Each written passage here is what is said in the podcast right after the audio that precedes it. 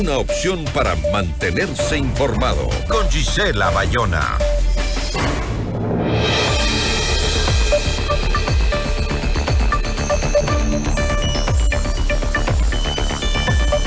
En medio del conflicto armado interno, declarado esta semana en Ecuador, las actividades comerciales se han visto afectadas con cierres de locales comerciales y también el cambio de los horarios eh, de atención. ¿Cómo enfrenta el sector productivo el estado de guerra que ha declarado las autoridades? La entrevista a la carta, en diálogo directo con los protagonistas de los hechos.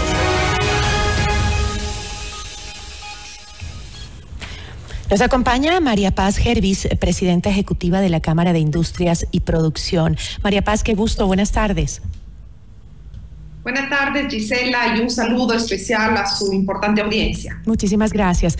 Eh, María Paz, no nos hace falta más que eh, hacer un breve recorrido por las calles de la capital y también de Guayaquil para darse cuenta que muchos locales comerciales se encuentran cerrados y que el flujo de gente en las calles es mucho menor al que estamos acostumbrados. ¿Se ha logrado cuantificar ya las pérdidas en el sector productivo por este conflicto armado interno?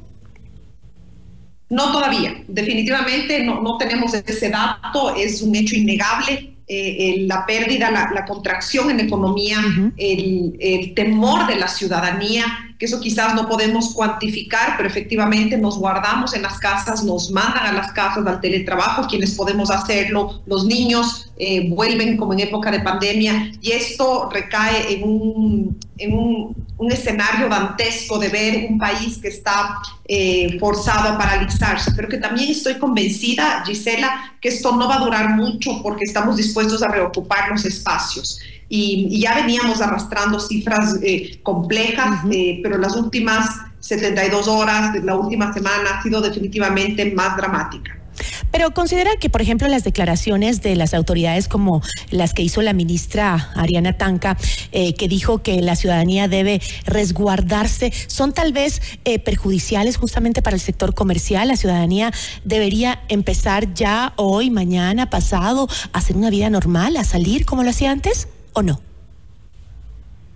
Efectivamente, la seguridad personal, individual, es lo que prima para todos. Yo creo que, que, todos estamos preocupados por nuestras familias, por nuestra propia seguridad. La visión desde las empresas que, que, nosotros representamos es siempre que el ser humano está primero. Pero en esta orden de ideas y guardando la cautela de los espacios, considerando que no todas las zonas del país han sido, son afectadas de la misma manera, vemos que en Quito existe una normalidad en, en, en términos de seguridad. Eh, yo, yo creo también que, esta debe ser una posición política. Eh, debemos juntarnos al crimen organizado, se lo combate con todo el peso de la ley desde el Estado de Derecho y debemos ponernos de acuerdo para reocupar los espacios. Veo con preocupación anuncios del Ministerio de Educación también Em, y aquí no lo hablo como presidenta de una cámara, lo hablo como mamá. Lo hablo como mamá que tengo niños en edad escolar y que vemos que en medio de esta crisis, de cómo vamos viviendo este fenómeno que finalmente se enfrenta, eh, pero que, que, lo adolecemos desde hace mucho. Es importantísimo el bienestar, la salud mental, es importantísimo midiendo la, la seguridad, en continuar con nuestras vidas. No vamos a ceder ante el crimen organizado. Es el momento en que la unidad tiene más peso que nunca. Eh, parecería un, un, poco frío decir queremos que el comercio se active, queremos que se venda. Lo que queremos es que todos los ecuatorianos y ecuatorianas llevemos la comida, el pan a nuestras metas, podamos cuidar de nuestras familias y eso solo viene a través del empleo formal, del trabajo digno, que es lo que garantiza el sector privado, el sector productivo al que tengo el honor de representar.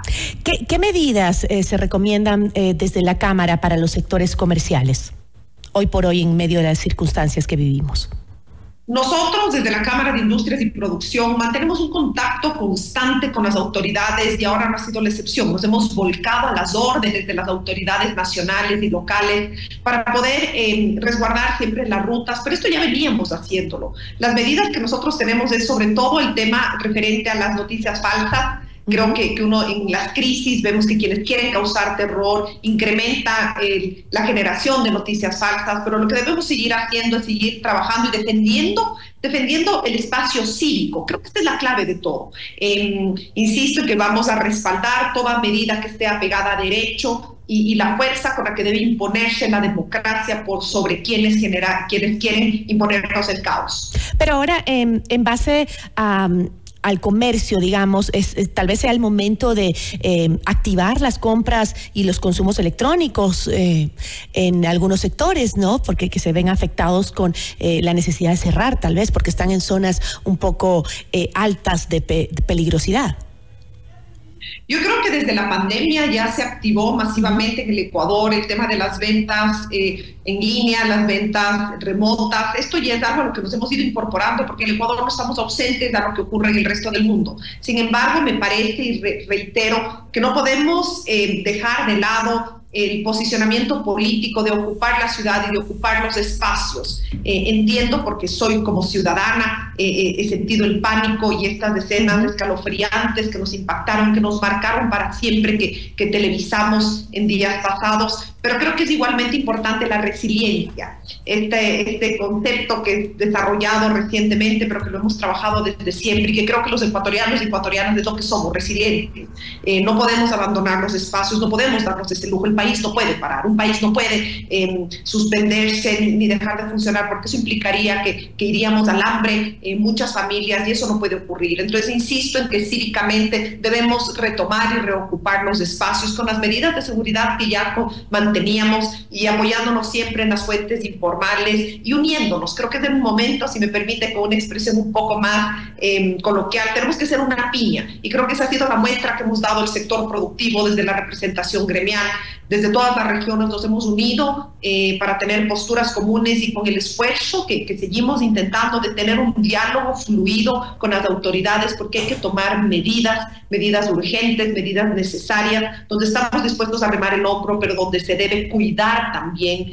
Eh, las plazas de trabajo y, los sectores formales que somos a los que representamos. Justamente en referencia a esas medidas que se deben tomar, eh, ayer el presidente Daniel Novoa señaló en este mismo espacio que se eh, debían tomar medidas económicas fuertes porque una guerra cuesta. Después de eso, pues las medidas a las que hacía referencia se materializaron en una reforma tributaria que promueve el incremento del IVA del 12 al 15%. ¿Considera usted que esta medida eh, es decisiva al... Em, va a mejorar la situación, va a afectar al sector comercial o va a reprimir también el consumo de los ciudadanos? Creo que es importante, en primer lugar, nosotros como sector productivo y como Cámara de Industrias y Producción, nosotros ratificamos el apoyo a todas las medidas que sean para enfrentar, en primer lugar, una crisis fiscal que ya existía en el Ecuador y que estábamos arrastrando y que creo que nos hemos demorado un poco en enfrentar. En segundo lugar, eh, la guerra contra el terrorismo Obviamente se requieren recursos para esta guerra y es algo que nos atañe a todos los ecuatorianos y ecuatorianas, sin mencionar que no tendrá una resolución en corto plazo. Por eso de ahí que es importante convivir con esta nueva circunstancia. Eh, respecto al, incremento del IVA, nosotros entendemos que es una medida necesaria, eh, pero no sirve como solución si es que la dejamos aislada. Es decir, eh, tenemos que recordar que, que estos tres puntos de incremento para fin de año llegaría a una recaudación em, de algo así, 1.071 em, millones eh, de dólares. Y esto implica que vas a, bajar un poco la tensión de la crisis fiscal, pero definitivamente no va a solucionar. Cuando estamos hablando que tenemos una brecha más o menos de 6 mil millones de dólares. Entonces, este primer paso lo respaldamos siempre y cuando venga acompañado de otras cosas. En primer lugar, de la transparencia en el uso de los recursos y a dónde va destinado. En segundo lugar, de medidas también... De, calidad del gasto, del gasto público. Esa discusión debe venir de la mano para que todos los ciudadanos y ciudadanas, los contribuyentes, que somos al final del día quienes vamos a asumir el costo de, esta contribución, veamos que el esfuerzo no lo hacemos solo. Eh, tenemos un gasto público que es oscuro y que es poco eficiente. Y, finalmente creo que también es el momento en que se, se abra la puerta para, para enfrentar al menos dos grandes desafíos que vienen asfixiando al Ecuador desde hace mucho tiempo. En primer lugar, la focalización de los subsidios. Eh, fíjese usted, Gisela, y quienes nos escuchan, que cuando nosotros hablamos de, de, la gasolina, eh, los subsidios a la gasolina y al diésel, tenemos que quedarnos con una cifra que es espeluznante. De cada 100 dólares que gastamos en este subsidio, al menos 54 se van a las clases más favorecidas y mucho de eso se va precisamente a beneficiar a las organizaciones terroristas. Entonces, si nosotros solo echamos cuenta de una medida suelta, es lo mismo que nada, nos asfixiará y no dará solución. Lo que estamos invitando y para lo que llamamos, y aprovecho este espacio, para invitar una vez más a, a los tomadores de decisión, al gobierno nacional, que dialoguen con el sector productivo. Necesitamos un diálogo fluido y constante para que las decisiones que se tomen miren la película completa y no solo parches. Y por supuesto que nos sumamos a todo tipo de sacrificio. Ahora, María Paz, eh, usted ha mencionado en varias ocasiones en esta entrevista y lo he escuchado en varios sectores este llamado a la unidad nacional, ¿no? Igual al sector empresarial, que tenemos los ecuatorianos que estar unidos en este momento tan duro.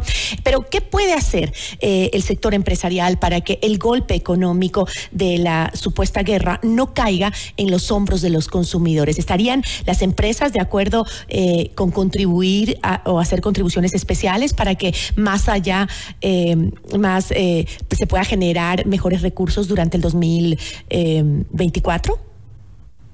Yo creo que es importante, Gisela, dejar claro que todas estas medidas nos caen a todos. Eh, a veces cuando hablamos de empresas parecería que hablamos de, de, unos extraterrestres que están por fuera. Las empresas están constituidas por ecuatorianos y ecuatorianas. Todos estamos apretando, todos estamos sacrificando. Hay una pérdida en ventas, hay una contracción de la economía. Si lo que queremos pensar es que las ganancias de los empresarios son las mismas, no son las mismas. Las contribuciones especiales sirven en tanto y en cuanto sean ordenadas. Eh, yo creo que es momento de ajustarnos un poquito el pantalón en, en, lo que requiere a la disciplina fiscal. Y entonces pensar un IVA, por ejemplo, un incremento del IVA que va absolutamente a todos quienes consumimos, eh, parecería justo, pero insisto, viene de la mano de otras medidas, porque si solo pensamos en estos parches y cargar exclusivamente al sector que siempre paga impuestos, no, voy a, quedarme solo en el tema, en el principio de justicia, voy a ir más profundo al tema de ineficiencia. Y creo que la situación fiscal del Ecuador es tan dramática y los desafíos son tan urgentes y precisamente la guerra contra el terrorismo no se puede aplazar más, que es momento de tomar medidas globales y por supuesto, como le he dicho reiteradamente, estamos aquí, estamos sumando, no hemos pedido en ningún momento que se nos reste impuestos, pero lo que sí queremos es ver disciplina, orden, y que se utilicen eficientemente estos recursos. diálogo, porque hacerlo a falta de los sectores productivos es un poco más de lo que ya hemos tenido y vemos que entonces no se mira realmente eh, cuál es la realidad y todos los desafíos que, que, enfrentamos a diario. ¿Para qué? Para mantener esos empleos de calidad, esos empleos dignos, esos empleos formales que son los que necesita el país para que más ecuatorianos y ecuatorianos podamos llevar el alimento y la seguridad a nuestros hogares. María Paz, muchísimas gracias. Gracias a usted, Gisela. Una buena tarde. Nos acompañó María Paz Hervis, presidenta ejecutiva de la Cámara de Industrias y Producción. Notimundo a la carta. Información oportuna al instante.